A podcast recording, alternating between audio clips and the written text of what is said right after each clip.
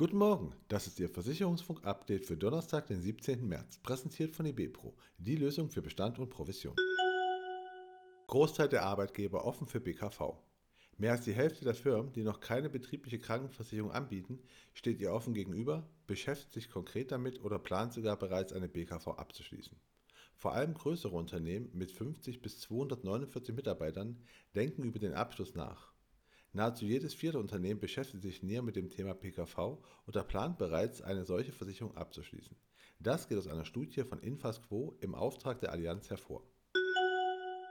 Finanzielle Last Zahngesundheit.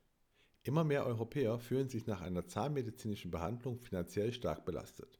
Demnach empfindet bereits mehr als jeder fünfte EU-Bürger mit Ausgaben für Vorsorgeuntersuchungen beim Zahnarzt und die Behandlung von Zahnerkrankungen die Übernahme von Kosten aus eigener Tasche als starke finanzielle Last. In Deutschland liegt dieser Anteil bei 13 Prozent. Das geht aus der Untersuchung Atlas der Zahngesundheit vom Plus Dental hervor. Generali erzielt Rekordergebnis. Die Generali hat im vergangenen Jahr die gebuchten Bruttobeiträge um 6,4 Prozent auf 75,8 Milliarden Euro steigern können.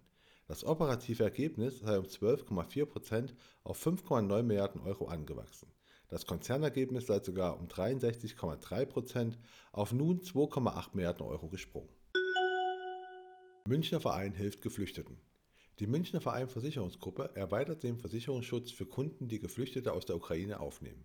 Über die bestehenden Verträge seien die Schutzsuchenden beitragsfrei in der Privathaftpflicht und Hausratversicherung mitversichert.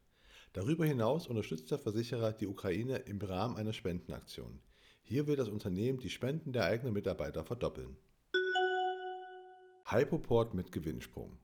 Der Finanzdienstleister Hypoport hat im vergangenen Jahr den Umsatz um 15% auf 446 Millionen Euro steigern können.